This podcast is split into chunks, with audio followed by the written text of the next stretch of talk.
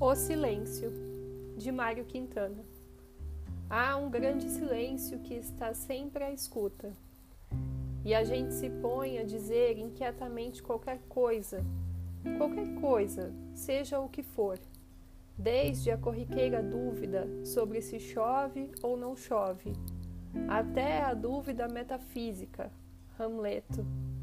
E, por todo sempre, enquanto a gente fala, fala, fala, o silêncio escuta e cala.